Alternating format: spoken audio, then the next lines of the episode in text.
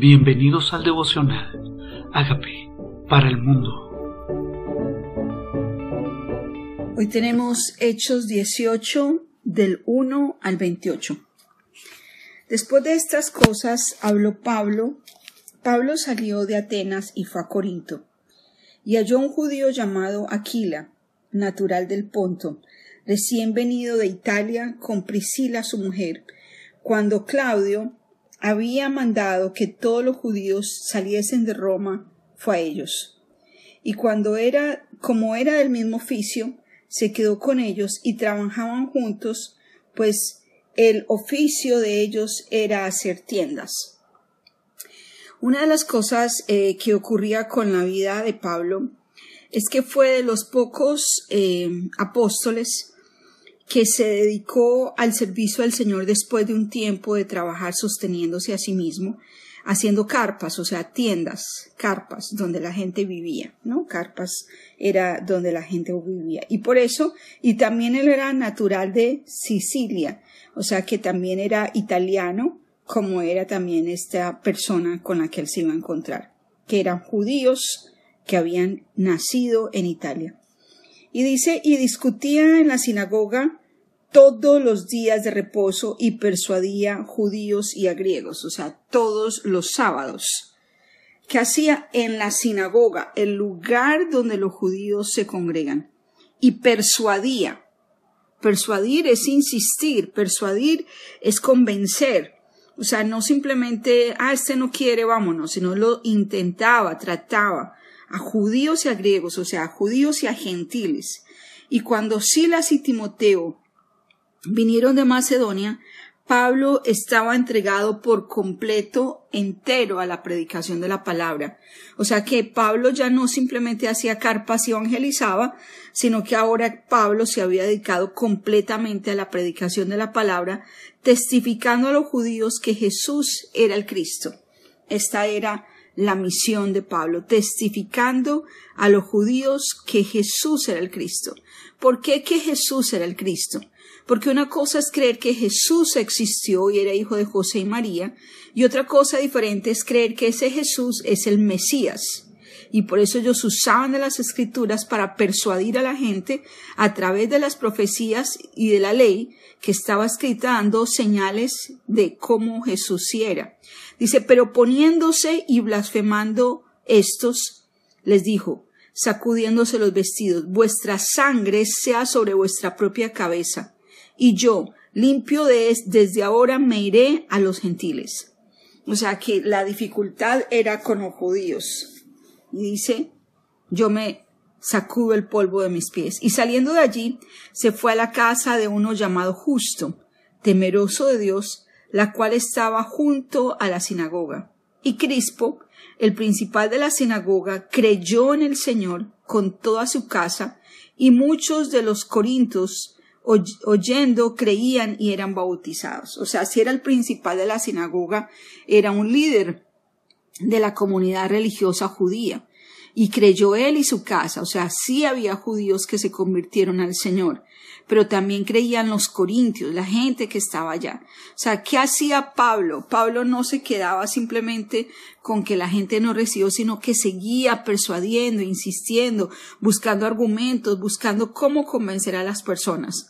Entonces el Señor dijo a Pablo en visión de noche, no temas, sino habla, y no calles, porque yo estoy contigo, y ninguno podrá, pondrá sobre ti la mano para hacerte mal, porque yo tengo mucho pueblo en esta ciudad. Esta es una promesa hermosa. Primero está en rojo en mi Biblia, significa que fue Jesús mismo el que habló. Dios le aparece y le dice, no temas, sino calles. ¿Y qué tal si nos apropiamos de esto? No temas. Ah, pero es que me van a decir, no temas, sino habla. Y no calles, porque yo estoy contigo. O sea, ¿qué más necesitamos sino la presencia del Señor? Nadie podrá hacernos mal. O sea, cuando nosotros tememos, a veces es temor al rechazo, temor a qué va a opinar la gente, pero dice, no, no, no, no temas, yo estoy contigo. Yo tengo pueblo aquí. Dice, y se detuvo allí un año y seis meses enseñándoles la palabra de Dios. Pero siendo Galión procónsul de Acaya, los judíos se levantaron de común acuerdo contra Pablo y le llevaron al tribunal, diciendo, Este persuade a los hombres a honrar a Dios contra la ley. Y al comenzar Pablo a hablar, Galeón dijo a los judíos, Si fuera algún agravio o algún crimen enorme, o judíos, conforme a derecho yo os toleraría. Pero si son cuestiones de palabras y de nombres y de vuestra ley, vedlo vosotros, porque yo no quiero ser juez de estas cosas. Y los echó del tribunal. ¿Qué pasó con Galeón? Pues Galeón se dio cuenta que era simplemente persecución judía. Entonces todos los griegos, apoderándose de Sóstenes, principal de la sinagoga, le golpeaban delante del tribunal, pero a Galeón nada se le daba de ello. Mas Pablo, habiéndose detenido aún muchos días allí, después se despidió de los hermanos y navegó a Siria, y con él Priscila y Aquila, habiéndose rapado la cabeza en Cencrea, porque tenía hecho voto. ¿Qué estaba queriendo hacer Pablo? Bueno, ya estuve aquí año y medio, ya creyó toda la gente que iba a creer.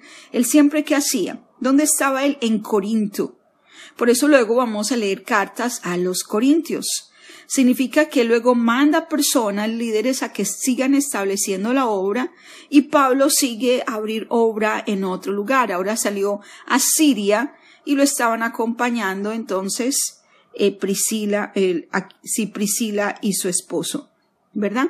Ahora, y llegó a Éfeso y los dejó allí, y entrando en la sinagoga discutía con los judíos, los cuales le rogaban que se quedase con ellos por más tiempo, mas no accedió, sino que se despidió de ellos diciendo, es necesario en todo caso yo guarde en Jerusalén la fiesta que viene, pero otra vez volveré a vosotros y si Dios quiere, y zarpó de Éfeso. ¿Qué estaba haciendo? ¿Qué era la vida de Pablo? Pablo decidió persuadir a las personas en Corintio, en Siria, en Éfeso, donde el Espíritu de Dios lo llevara, sabiendo que esta promesa era real, que Dios estaba con él, que él tenía pueblo, que nadie iba a poner sobre él su mano. Y él obedeció a esa visión que recibió y salió en sus viajes misioneros. Ahora iba camino a Jerusalén porque había hecho voto, por eso había rapado su cabeza. Dice, habiendo arribado a Cesarea, Cesarea es la costa del Mediterráneo en Israel, subió para saludar a la iglesia y luego descendió a Antioquía. Después de estar allí algún tiempo salió recorriendo por orden la región de Galacia y de Frigia, confirmando a todos los discípulos. ¿Cuál era la otra misión? No solamente era evangelizar, persuadir, Ahora, ¿qué hace? Afirmar. Afirmar. ¿Qué es afirmar? Darme cuenta si el cimiento está sólido. Porque nosotros de pronto asumimos que los que tenemos a nuestro alrededor tienen cimientos sólidos, sus convicciones en Jesús son claras, y de pronto se dejan desviar por filosofías si estos cimientos no son claros. Dice, confirmando a los discípulos. Dice, llegó entonces a Éfeso un judío llamado Apolos, natural, natural de Alejandría, varón elocuente y poderoso en las escrituras. Este había sido instruido en el camino del Señor, siendo de espíritu fervoroso, hablaba y enseñaba diligentemente lo concerniente al Señor, aunque solamente conocía el bautismo de Juan. Y comenzó a hablar con denuedo en la sinagoga, pero cuando le oyeron Priscila y Aquila, le tomaron aparte y les pusieron más exactamente el camino de Dios. ¿Qué pasó con este Apolos? Este Apolos se va a mencionar más adelante en el libro de Corintios, porque Apolos era una persona que decidió recibir eh, llamado de hablar, no importa si él no conocía tanto, él simplemente se dispuso a enseñar todo lo que él sabía. Este Apolos se convirtió en un líder y queriendo él pasar a Calla, los hermanos le animaron y escribieron a los discípulos que le recibieran. Y llegando él allá, fue de gran provecho a los que por la gracia habían creído, porque con gran vehemencia refutaba públicamente a los judíos, demostrando por las escrituras que Jesús era el Cristo. Apolos. Apolos fue otro líder que se levanta, no era parte de los doce. Seguramente era uno que recibió palabra a través de uno de los doce y con vehemencia, vehemencia, con denuedo hablaba de las escrituras, que Jesús era el Cristo.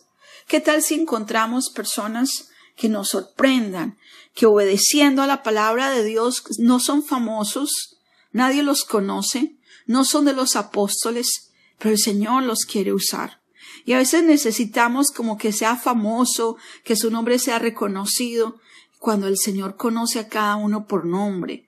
Y no importa cuán sencillos seamos para los demás o cuántos no conocidos, no somos famosos o populares, pero si el Espíritu de Dios te quiere usar a ti, qué tal que seas de gran ayuda para la obra de Dios, para el cumplimiento del plan, para que la palabra de Dios sea conocida en el mundo y para que con denuedo, conociendo tú las escrituras, empapándote de ella, seas usado por el poder del Espíritu Santo de Dios para convencer a muchas personas que Jesús es el Cristo. No importa si somos o no reconocidos, lo que importa es nuestra obediencia a este llamado que Dios nos entregó porque este llamamiento no es para algunos, es para todo aquel que ha recibido esa palabra de Dios. Y hay gente allá en Corintio, en Éfeso, tal vez en nuestros barrios, en nuestras empresas, que están necesitando que nosotros creamos que Dios nos puede usar. Y allá donde Él nos puso, hablar con vehemencia de lo que nosotros hemos recibido. Y de gracia recibimos, dar de gracia. ¿Qué tal si le decimos, Señor, estoy dispuesto? Usa mi testimonio, usa mi vida, usa lo que sé, usa lo que me ha revelado, para que muchos otros que no conocen en el lugar donde tú me has puesto, yo pueda hacer bendición y podamos ser luz en medio de las tinieblas. ¿Qué tal si te dispones? Y si alguno de los que está aquí oyendo este mensaje no ha aceptado a Cristo en su corazón, ¿qué tal si le dices, Señor Jesucristo, yo te necesito? Reconozco que tú moriste por mis pecados. Yo te invito a que entres a mi vida como Señor y Salvador y hagas de mí la persona sana y libre que tú quieres que yo sea. Gracias por entrar a mi vida. Amén. Amén.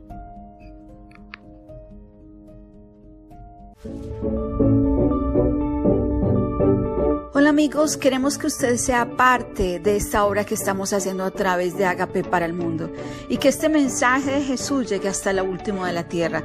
Si quieres donar en nuestra página web puedes hacerlo en agapeparalmundo.org o también a través de Cele en agapeoficial.gmail.com.